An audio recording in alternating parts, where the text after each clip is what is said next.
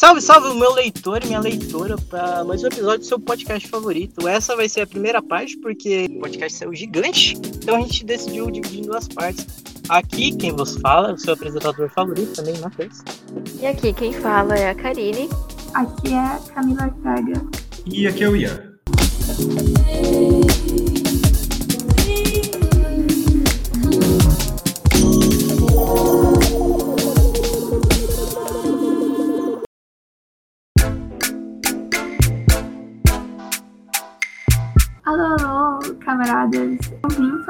Pouquinho sobre quais são os livros que eu gosto e como que eu leio e por que que eu leio, tudo isso que envolve leitura. O primeiro livro que eu quero recomendar hoje não é bem um livro, na verdade é um livro, mas é uma HQ, é da Noel Stevenson, que se chama Nimona, e ela é...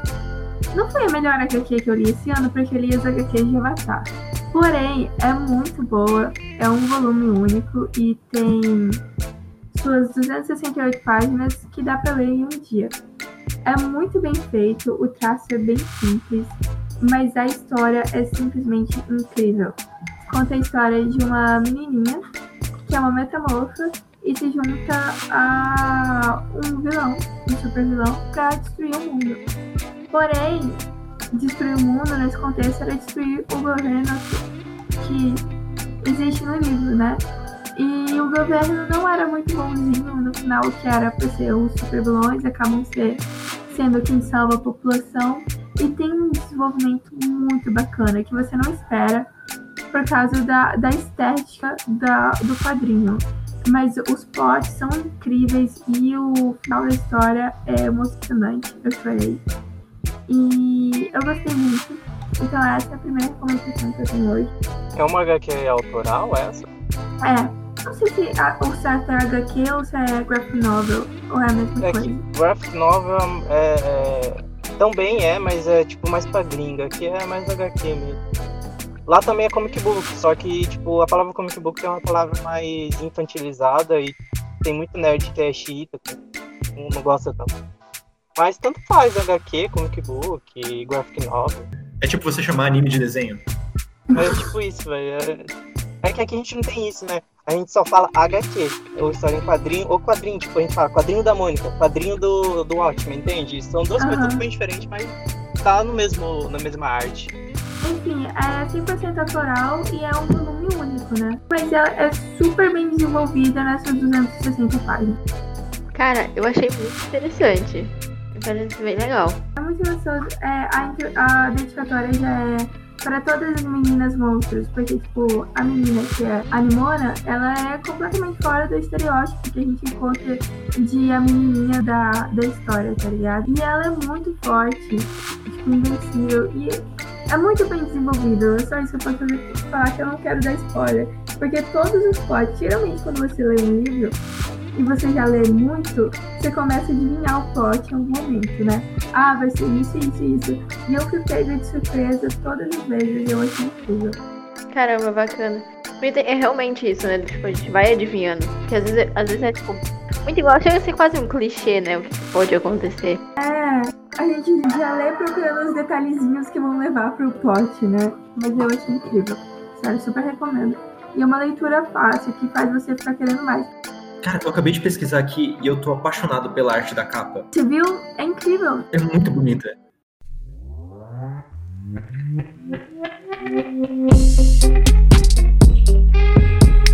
Ok, então o segundo livro que eu vou falar vai ser A Metamorfose de Kafka, que é outro livro bem pequenininho, só que ele é mais pesado. A minha edição é tanto página e tem várias notas do, do tradutor que, assim, quando tem um livro antigo e uma tradução nova e de uma língua completamente diferente, que o Kafka é alemão, né? É, a tradução é algo assim incrível. É quase como reescrever, sabe?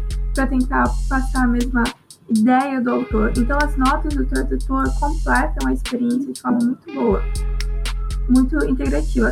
É, a Metamorfose é uma crônica longa que conta a história de Gregor Samsa. É, tem a a frase inicial, que é o que mais pega, né? É quando Gregor Samsa certa manhã despertou de sonhos tranquilos, encontrou-se em sua cama metamorfoseado em um inseto monstruoso. Então conta a história dele, porque tipo assim, ele era um trabalhador, a única coisa que ele fazia na vida dele era trabalhar. Ele acordava de madrugada ia dormir de madrugada para ficar trabalhando para ter um mínimo para sustentar a família dele. E daí, de tanto ele viver como um inseto, como uma formiguinha, ele acaba se tornando um. A crônica narra o desprezo da sociedade por ele, entendeu? Um paralelo, uma crítica né, social. É muito bom para você ler, mas eu realmente só consegui ter experiência completa por causa das notas, porque tem coisas que eu não tinha pego. Me ajudou muito a criar um senso crítico maior, sabe? É sempre bom ler esses, esses livros de época, porque eles nos ajudam a a entender melhor, eu acho que o lugar que a gente vive e como que os problemas que a gente enfrenta hoje são de certa forma antigos, sabe? E o que, que tem errado disso. E esse livro aqui eu também usei para umas três coisas diferentes da faculdade. Então é uma leitura enriquecedora, sabe? E faz também você se questionar sobre o porquê você está trabalhando, sabe?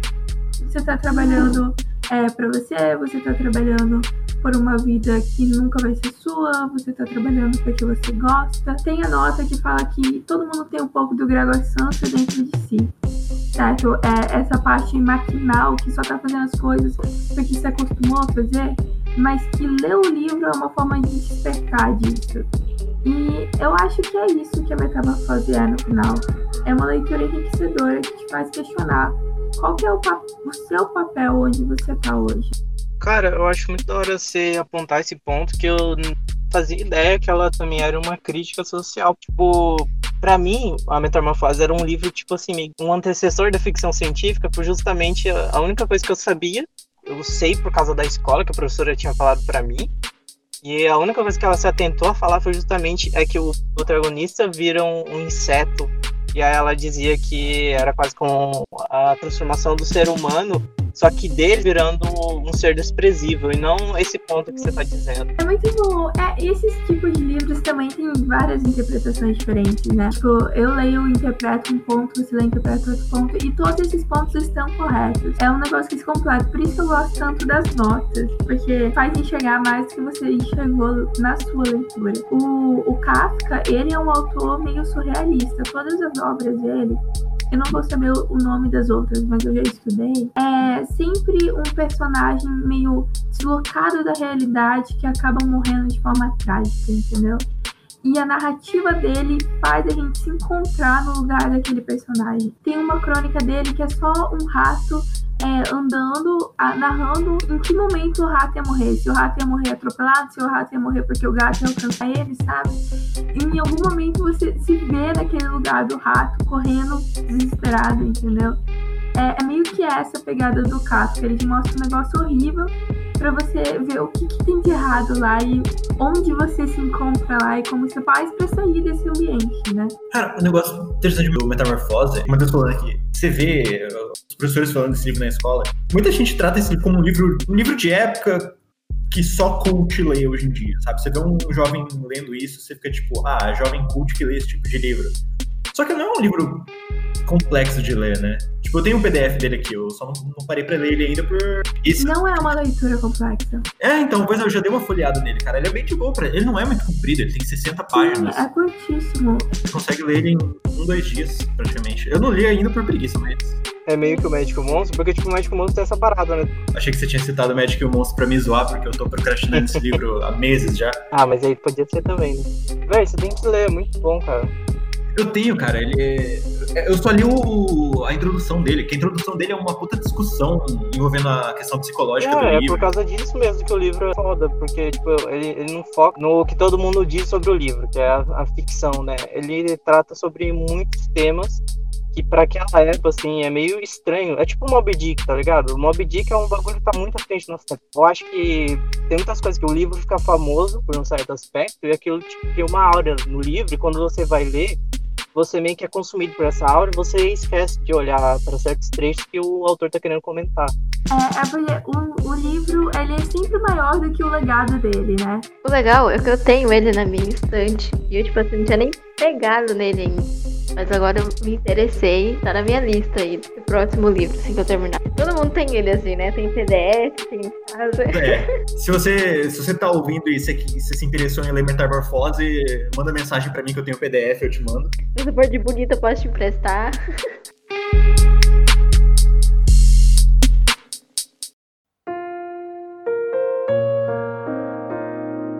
Pra quem me conhece sabe que a minha praia é mais fantasia. É o que eu realmente gosto de ler, é o que realmente me pega bastante. O que eu tô trazendo aqui não é só um livro, é uma série, a minha série de fantasia preferida, que é Crônica do Matador do Rei. Eu já li bastante livros de fantasia durante minha vida, mas essa série eu considero ela diferente de todas as outras histórias de fantasia que eu já li. O livro ele conta a história de um homem chamado Coach, que se tornou uma lenda do seu próprio tempo.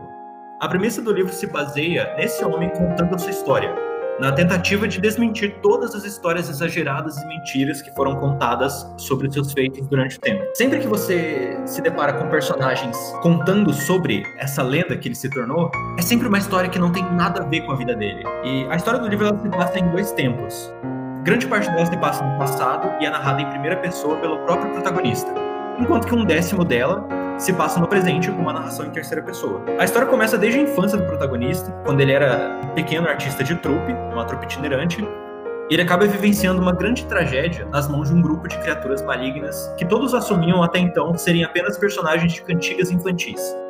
A partir daí se tem início da jornada do protagonista, que durante toda a sua vida ele passa de artista para mendigo, para ladrão, para feiticeiro, para um guerreiro e até um assassino. O mundo inteiro de Crônica do Matador do Rei é muito bem desenvolvido, com muitos personagens apaixonantes, uma cultura muito fácil de você se entender, é, é uma coisa muito prazerosa de você se conectar, sabe? Existe um sistema de magia muito bem construído, muito bem trabalhado, é, com várias conexões envolvendo ciência e física. É muito gostoso de você imergir nessa narrativa. É uma fantasia muito própria, muito original, mas que você não se sente perdido lendo. Você entende tudo que está acontecendo. É tudo muito bem, muito bem claro, muito bem objetivo. E uma coisa que eu acho maravilhosa nesse livro é que a maneira que os acontecimentos são narrados pelo protagonista é maravilhosa. Por ele ser um artista, um músico, tudo que ele sempre detalha é de uma maneira maravilhosa, cara. É muito, é tudo muito lindo. É, série tem um spin-off bem pequeno, até se comparado com os dois livros. O primeiro livro tem 400 e poucas páginas, o segundo tem 960. O spin-off tem acho que um pouco menos de 200, mas recomendo ler o spin-off, o spin-off é maravilhoso. Tipo, não tem, não tem um diálogo no spin-off, mas ele é maravilhoso. Assim, eu tô falando do livro, mas assim, se você começar a ler e você não gostar, nem tenta, porque você vai sofrer, porque o terceiro livro não vai chegar nunca. Porque o Patrick Rothfuss é um vagabundo que não escreve. Mas é isso, cara. Crônica do Matador é um livro lindo. Ele é muito extenso, Ian. Quantas páginas tem? Então, o primeiro livro tem umas 400 e poucas páginas e o segundo tem 960. Meu Deus. Cara, o segundo livro, sério, o segundo livro é tão grande que se alguém leu, por favor, me fala se isso aconteceu com vocês também. Que o segundo livro é tão grande que não tem como você chegar na metade dele e você não amassar a lombada de tão grande. Foi isso é. que eu pensei instantaneamente. Cara, pi- pior que isso é um problema, tipo, pra mim também. que Quando eu li Game of Thrones. E o lance é, to- toda a literatura de fantasia que é muito extensa, você sempre vai ficar meio desanimado em alguma hora. Ficou meio desanimado? Lendo? Cara, não, eu não, eu nunca, eu não me desanimei nenhuma vez, cara. É assim, eu reli o livro esse ano, faz uma vez que eu reli os livros. O livro, detalhe que o livro, ele, apesar de ser um livro de fantasia, ele não é um livro de ação. Apesar de você ter magia, você ter guerreiros nesse mundo, ele não é um livro de ação. Você não tem guerras, não tem lutas contra monstros ou coisas do tipo. É um livro bem tranquilo, sabe? Mas ainda assim é um livro que te deixa muito entretido, cara. A conexão que você tem com o protagonista é, é tão forte que você, você quer continuar lendo, você quer saber o que, que acontece no próximo dia da vida dele. Porque basicamente a, a trama principal é literalmente os protagonistas sobreviver pro próximo dia, sabe? É você ver como que ele vai conseguir arranjar dinheiro para comer no dia seguinte. Como que ele vai conseguir ganhar dinheiro para se manter na- no colégio de magos lá que ele estuda. Sabe? É, to- todas essas coisas são coisinhas simples, mas que elas são tão bem contadas, tão bem escritas, que você quer continuar lendo, você quer saber. Porque parece que é enrolação, mas é tão bem escrito que você não fica perdido, sabe? Da hora. Eu, eu falando em livro extenso, eu acho que vou puxar, fugir um pouquinho de- do tema aqui. Eu nunca li Nárnia, que eu acho que o volume único tem as suas 600 páginas, né? E eu sempre ouço todo mundo falar também, vocês já leram? Cara, eu tenho um amigo meu já leu todos os livros. E assim, eu, foi é até interessante, eu, eu já conversei com esse meu amigo sobre os livros de Nárnia. Assim, é, é um exercício interessante. Procure uma, uma pessoa que leu todos os livros de Nárnia. E assim, você que assistiu os filmes de Nárnia, você pensa, pô, é um filme interessante, é são filmes da hora, né, de você assistir, divertidos. Todo mundo pensa isso. Encontra uma pessoa que leu todos os livros. Ela vai odiar os filmes, ela com toda a força que ela tem, ela vai odiar os filmes, cara. Eu, eu não sabia que Crônicas de Narnia era uma coisa tão profunda, cara.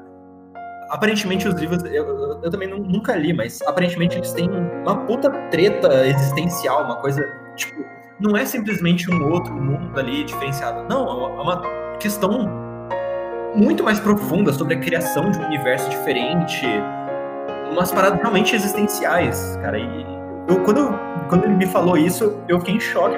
Caralho, os livros, ah, o- o- os filmes são realmente uma bosta. C.S. Lewis, não é o nome dele? Eu não sei. O... É, é. uhum. É, de Narnia é, né? Ele era bastante cristão, né? Ele, também, ele era melhor amigo do filho de Tolkien também, né? E ele também tem muita influência do Tolkien. Mas o, o que eu queria dizer é que muito de Narnia também tem uma história bem cristão, né? O Aslan ele tem todo tipo um significado. Outra fantasia que é muito boa pra gente recomendar também é a Espadachim de Carvão. Eu li e revolucionou a minha- os meus gostos literários, principalmente fantasia. Tanto que fez eu parar de procurar coisa todo mundo lê, que é, sabe, muito mastigada de coisa do Tolkien, tá ligado? Aí eu já fico meio sem graça. Tanto que eu não quero ler The Witcher por conta disso. Tipo, eu tenho uma preguiça de pensar que talvez seja muito parecido com, com tudo que a gente vê.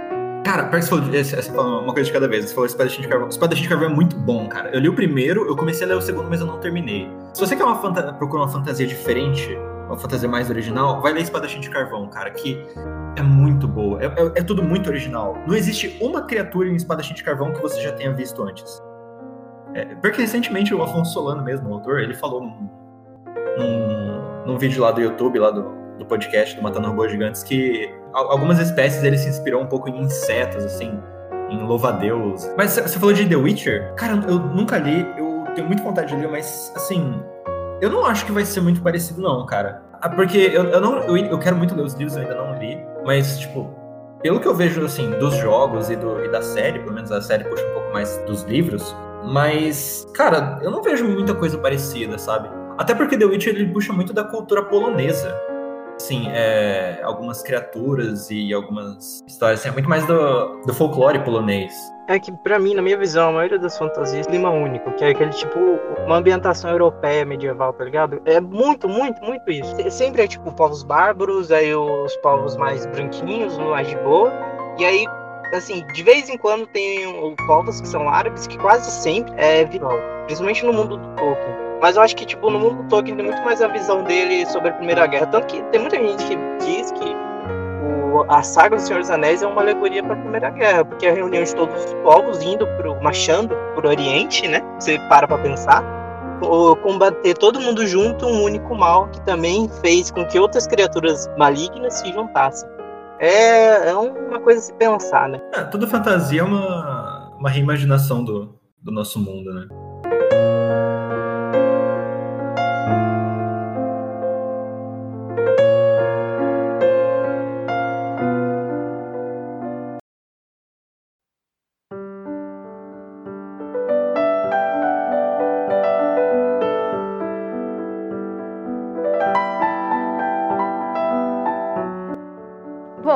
Trouxe dois livros de suspense psicológico, né? Que assim, apesar de terem o mesmo rumo, apenas um me conquistou muito, muito, muito, que é tipo meu favorito do ano. Fácil, que, que é A Paciente Silenciosa. Ele tem 336 páginas, mas eu, eu li o livro todo em dois dias. E é assim, sensacional. Ele conta a história de, da Alicia Benson, que é uma artista muito reconhecida, que ela é casada com um fotógrafo de moda, o Gabriel, né? E o livro ele já começa com ela dando cinco tiros na cara do marido dela. Chega a polícia lá depois dos vizinhos ouvirem os tiros e tudo mais. E ela simplesmente fica em silêncio, ela fica calada. Tipo, ela, encontram ela do lado do corpo com a arma na mão e com os pulsos cortados. Então eles pensam, tipo, ah, ela tentou matar o. Ela matou o marido, né? E tentou se suicidar. Levam ela, vão para interrogatório e tudo mais. Só que ela não fala nada. Ela vai em julgamento, não fala nada mesmo. Então eles, eles internam ela num um hospital psiquiátrico. Ela fica lá, se não me engano, uns seis anos, sem falar nada. E, apesar de ser sobre ela a história, quem conta é o Theo Faber, que é um psicoterapeuta criminal. Que ele conheceu a história dela no jornal e se interessou. E ele queria fazer ela voltar a falar. Descobriu por que, que ela parou de falar e queria ajudar ela a voltar, né? O livro ele começa tipo contando um resuminho sobre a vida de Alicia. Depois ele passa mais a contar sobre a vida do Theo. Tipo, é o Theo que tá narrando o, o livro. Conta dele com, com a esposa dele, Cat, as brigas e tudo mais. Só que apesar de ser tipo, começar com o Theo contando sobre a vida dele, tem umas partes que, Alice, que aparece o diário da Alicia, quando eles começam, ele começa a tratar dela, ela entrega um diário. Então aí a gente começa a ter meio que uma visão do porquê que tudo isso levou a acontecer. É um plot assim que eu não, não adivinhei o final. E eu recomendei ele para duas amigas. E as duas também não, não adivinharam o final. E eu achei assim. Sensacional o final. Deu, deu uma reviravolta do caralho. Que eu fiquei tipo, como que eu nunca pensei nisso? Cada capítulo que você vai chegando mais perto de desvendar é uma coisa que você acha, mas ele muda na sua frente, assim, você não vê, tipo, nossa, ele te dá uma resposta para aquilo que você começa a pensar, você vê que não é nada daquilo que você tinha pensado. Cada plot de cada capítulo eu achei sensacional. Recomendo. Ele nem tá aqui comigo porque eu já encomendei ele pra uma outra amiga. Tão bom que ele é. A ideia desse episódio surgiu também de você falar. Sim, sim, sim. Que eu fiquei muito, muito interessado porque é uma história boa também uma história diferente e é algo que ninguém recomenda também. Normalmente o que o pessoal recomenda pra gente ler ou é livro muito didático, ou é coisa tipo bobinha de fantasia ao extremo que é só pra se passar tempo. Por ser leitura, a gente pensa assim, não, não é aquela mesma coisa que tem uma música fundo, queria saber todo aquele clima de investigação, às vezes de terror, mas a gente lendo, fazendo as descrições, é, é, é muito mais penetrante na nossa cabeça, porque a gente vai imaginando cada palavra, cada situação. E eu, eu não li ainda o livro, mas vou ler. E eu imagino que provavelmente para você tenha sido essa experiência, né? Tenha sido algo muito mais palpável do que você ver um filme, entende? Sim, sim, sim. Tipo, desse, como você falou, tipo, ninguém recomenda, ninguém quase fala. Eu vi esse livro, tipo, porque ele tava numa promoção na Amazon. Daí eu só li, tipo, o resumo. Parece ser interessante. Você olha aquele, tipo, 336 páginas. Não é um 900 do livro do Ian, né? Mas você pensa, tipo, é bastante. Será que vai? Não vai ser chato? E não, é uma leitura muito leve, é uma coisa que te prende, sabe? A escrita é muito boa, muito tranquila. Não é aquele negócio cansativo, sabe? Que tipo, faz você pensar tanto que te cansa. Eu achei isso sensacional. Mas ele, ele chega a ser tipo assim. Eu falo porque eu sou muito medrosa, né? Ele chega a ser tipo aterrorizante. Não, não, não chega. Ele, ele tipo assim, apesar de ele ter um suspense psicológico assim, ele te faz ficar muito. Como fala? Curiosa mas ele não é tão pesado e não, não é forte nessas coisas, de te deixar com medo e tudo mais. Ele é bem tranquilo. Tem, é que vai aparecendo bastante pessoas no decorrer do livro, que eu não, não sei ter eles porque eles não são tão importantes assim, mas vão aparecendo. Te faz pegar, tipo assim, amar muito uma pessoa ou odiar muito essa pessoa. É, é bem disso, mas não te causa medo nem nada.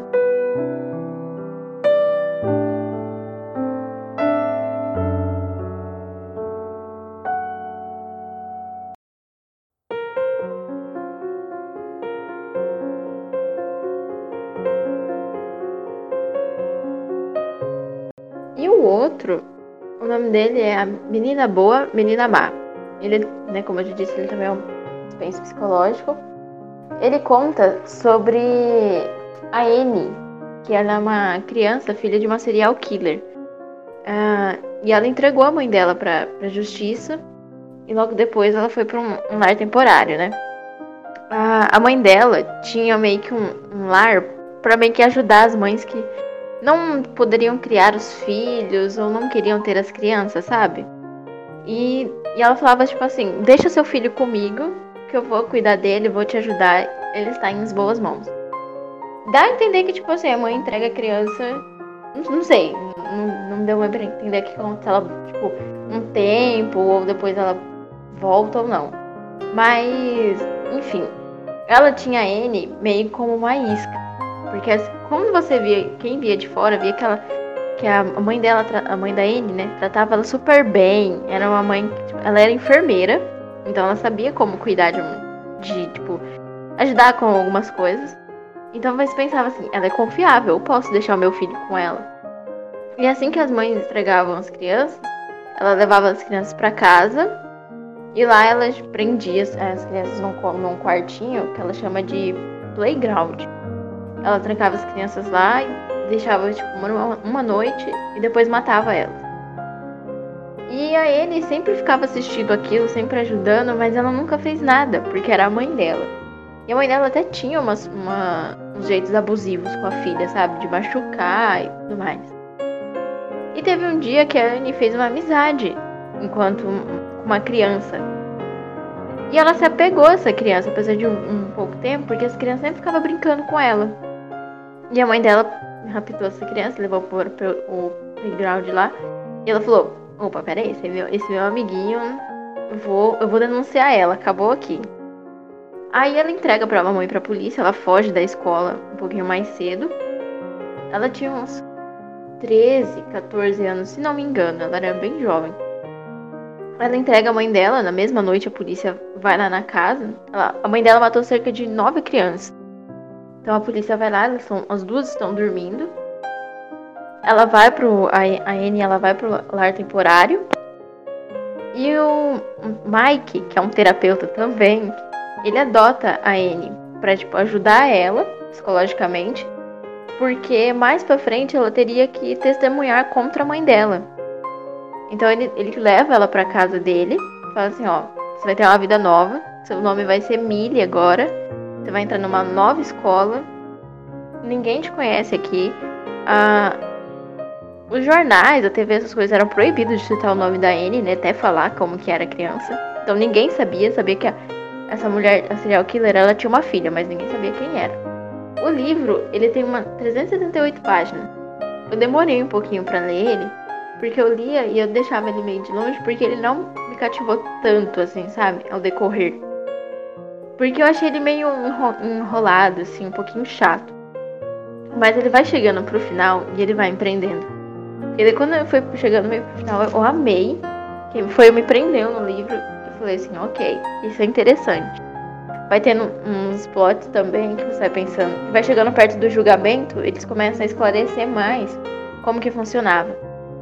A Millie tem uns momentos que eu achei um pouco difícil na leitura, é que às vezes ela conversa com ela mesma simbolizando como se fosse a mãe dela.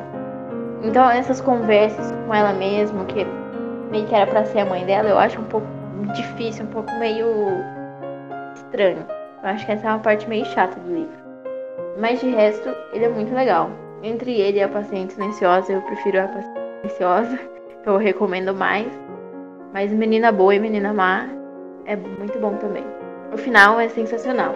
E isso tudo aí que você falou, é tipo quantos por cento do livro? Até a metade do livro, vamos ver uns 65% do livro. Nossa, é mais da metade do livro? Uhum, tudo isso sim. você falou? É que ele, ele vai contando meio a adaptação dela, como ela, depois que acontece, ele vai contando muita adaptação dela e tudo mais. Ela tem uma amiga só. Na escola inteira ela consegue ter uma amiga.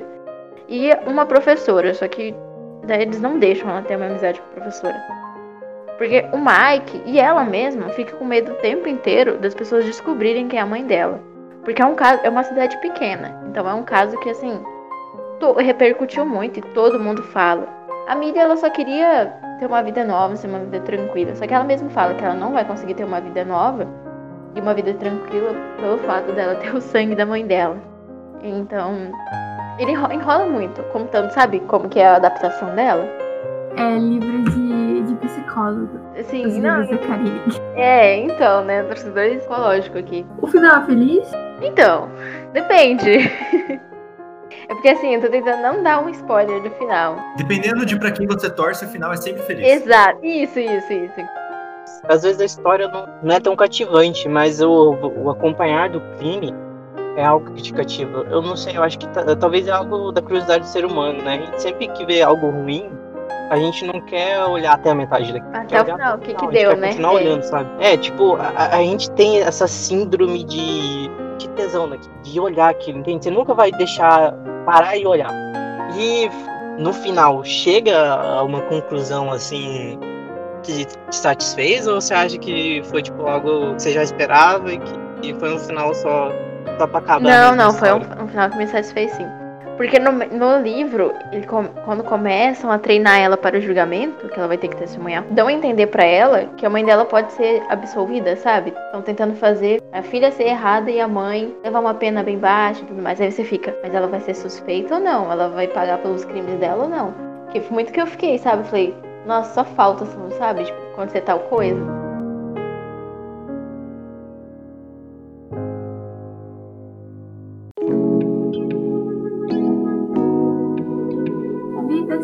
Secas, que é do Graciliano Ramos. Eu acho que todo mundo que é aqui no Brasil já ouviu falar do Graciliano e do livro, né? Ou já leu, porque é bem trabalhado na escola. Então, Vidas Secas é um livro que eu não li quando era minha leitura obrigatória na escola. No ensino médio, eu li resumo e a única coisa que eu sabia era que a. Spoiler, que a baleia morria. Enfim, ah, mas esse ano eu tava estudando os negócios de linguística e eu falei, nossa, eu acho que se eu usar, se eu ler Vidas Secas, eu posso aplicar aqui nessa pesquisa. E eu li e me serviu vários campos diferentes. O livro é muito mais do que eu esperava de um romance. Ele não chega a ser de época, né? Ele é, é consideravelmente recente. Ele é de 1938. Ele não é um livro muito antigo e ele mostra a vida dos retirantes fugindo da seca, né? Mas tem muitos aspectos culturais que a gente vê nisso. Tem a agonia do Fabiano em não saber se comunicar com o resto da sociedade. Tem a tristeza do menino mais velho é, querendo saber o que, que significa inferno, porque parece uma palavra tão bonita e como ter- pode ter um significado ruim. Tem um menino mais novo que quer ser igual ao Fabiano para ter mais amor do pai. Tem a violência policial e a, a ignorância do governo para eles. Tipo, não é ignorância a palavra certa, a forma como o governo os ignora, sabe? Deixa de lado, não se preocupa com essa parte da população enquanto eles sofrem todas essas injustiças sociais, sabe? E todo o caminho tortuoso que eles seguem em busca de uma vida melhor como que o Fabiano foi explorado pelo patrão, o Fabiano que já não tinha nada e o patrão que nem precisava explorar ele, sabe? Mas explorava só porque ele tinha chance, porque o Fabiano não era, não, o- novamente a frustração do Fabiano em não saber se comunicar. É, tipo, ele não, ele não desenvolvia muitas falas. Às vezes comenta no livro, na narração, que ele se comunicava através de do que parecia grunhido, tipo, ah, não sei, sabe? É, é uma fonte incrível para vários assuntos diferentes para se basear e retrata muito esse lado do Brasil. Eu achei muito importante a leitura e muito enriquecedora também. E apesar de tudo isso que eu falei anteriormente, é muito bonito ver como que dentro da família eles se amam e se apoiam. Fabiano já, ele chega a narrar falando assim: ah, se não fosse sim a vitória, eu estaria morto. Eu teria me juntado com os cangaceiros e procuraria uma forma de morrer lutando contra os soldados amarelos, entendeu? E é, é muito interessante ver da onde que vem a força deles para continuar buscando esse dia melhor. E como que acaba o livro num espaço aberto, né? Pra gente ver se eles realmente conseguirem o que eles estavam procurando. Eu tô desenvolvendo uma pesquisa sobre acolhimento a grupos imigrantes. Vidas Secas é um livro que ele, ele tem um estereótipo que pode se encaixar a muitas famílias imigrantes. Então, é muito interessante para expandir um conhecimento de mundo. Ele é rico em vários aspectos, sabe? Ele é aplicável em várias coisas que a gente vê acontecendo todos os dias. Eu acho que ele é uma leitura muito necessária e é uma leitura gostosa, não é um livro difícil. Com certeza não é um livro difícil. Ele é bem escrito, sabe? Não é prolixo. Eu realmente adorei ler Vidas Secas e foi algo que é, me enriqueceu muito, sabe? Aprendi muito lendo. Cara, eu vou te falar que eu tenho uma história engraçada. Porque eu acho que eu era um aluno da escola. E sempre quando a professora de português dava um livro pra gente ler, eu era um dos poucos, se não o único, que lia o livro. E o Vidas Secas foi justamente isso. Eu fui o único a tirar uma nota boa na prova, justamente eu ser o único que leu o livro. O resto eu vi o filme. E eu li o livro e vi o filme. Eu tenho, tipo, dois pontos de vista. Pra mim, ó, as duas obras são bastante diferentes. Cada um foca em um ponto. E a gente vê bastante, às vezes, semelhança da, da mensagem que esse quer passar, né? Do positivismo, sabe? Eu, não sei se você tem esse ponto de vista, mas Vidas Secas, por mais que seja um retrato sofrido, é algo que mostra sobre o lado positivo da vida do que a, as vazelas e as misérias da, daquele ambiente que eles Positivista, no caso, a, a filosofia positiva ou positivismo de, de Conte? do, do que você estava falando, tipo, a, a interação dos personagens. Claro que tem muito da dramaticidade que o cara ele não pode ignorar que o ambiente que eles estão é sofrido, então, tipo, tem que ter algo para sabe, Ah, dar uma sim. profundidade Tem a mais muito- naquela trama e você saber. Tem muita esperança, né? Sim, sim, é, é basicamente esse é o ponto. Tipo, não é uma obra 100% que a gente diria niilista que tipo, faz você ficar assim, nossa, mano, meu Deus do céu, vontade de chorar de ler.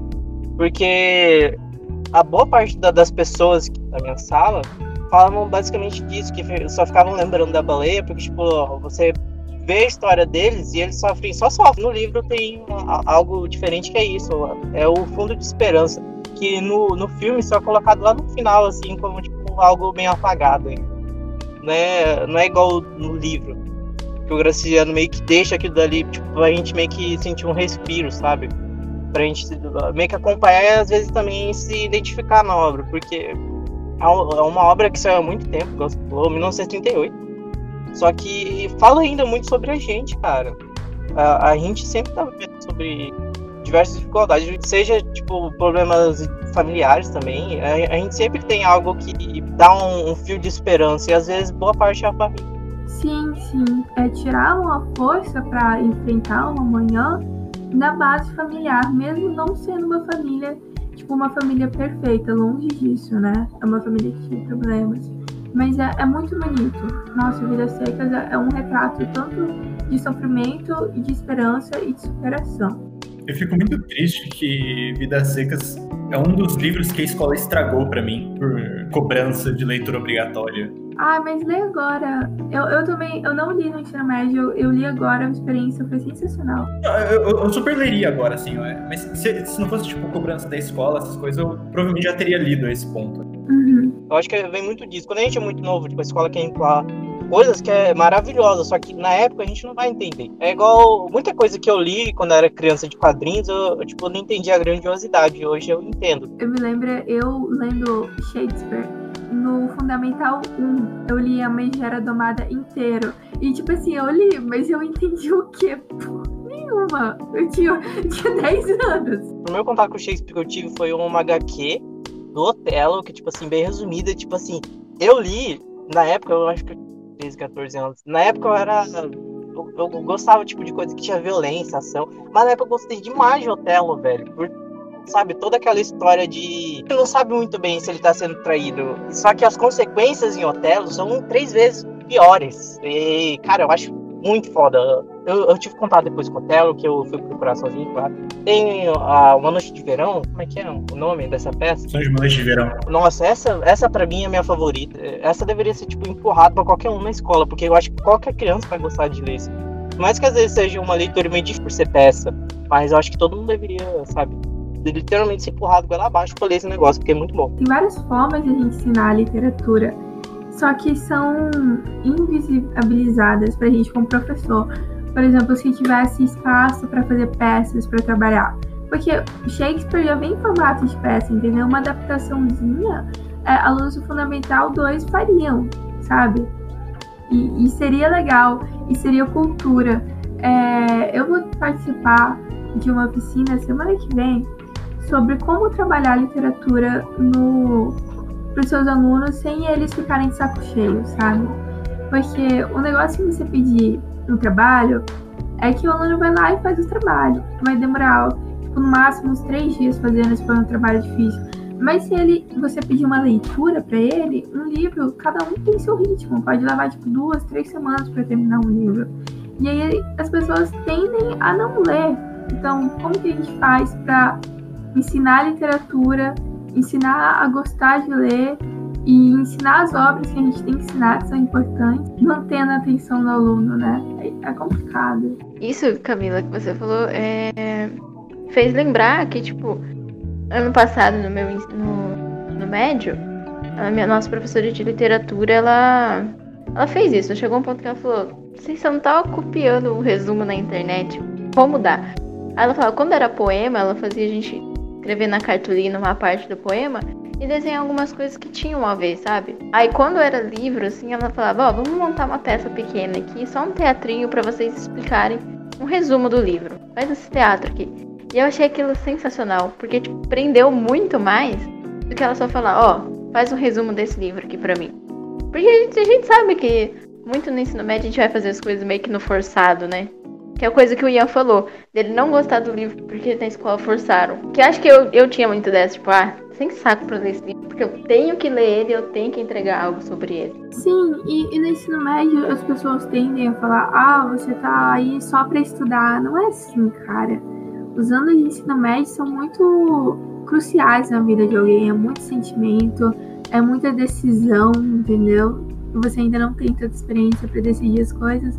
Às vezes não tem como você, tipo, ter a cabeça livre para ler um livro e, e, aguentar, sabe? Eu acho que por isso a gente tem que estar, tá, a gente educador, né? Tem que estar tá sempre tentando inovar na forma de tentar encantar o aluno pela leitura de maneira boa, não de maneira forçada. Desafio. É, mim esse era o problema, cara. Tipo, é que assim, desde, desde não só ensino médio, mas desde ensino fundamental, eu ouvi o professor de português falando assim, tipo, ah, é, que você tem que ler os livros, tipo, é, é porque eu era muito revoltado, é época de escola, né? Então sempre que alguém falar, tipo, não, você tem que fazer isso, você é obrigado, eu falei assim, não, não sou obrigado.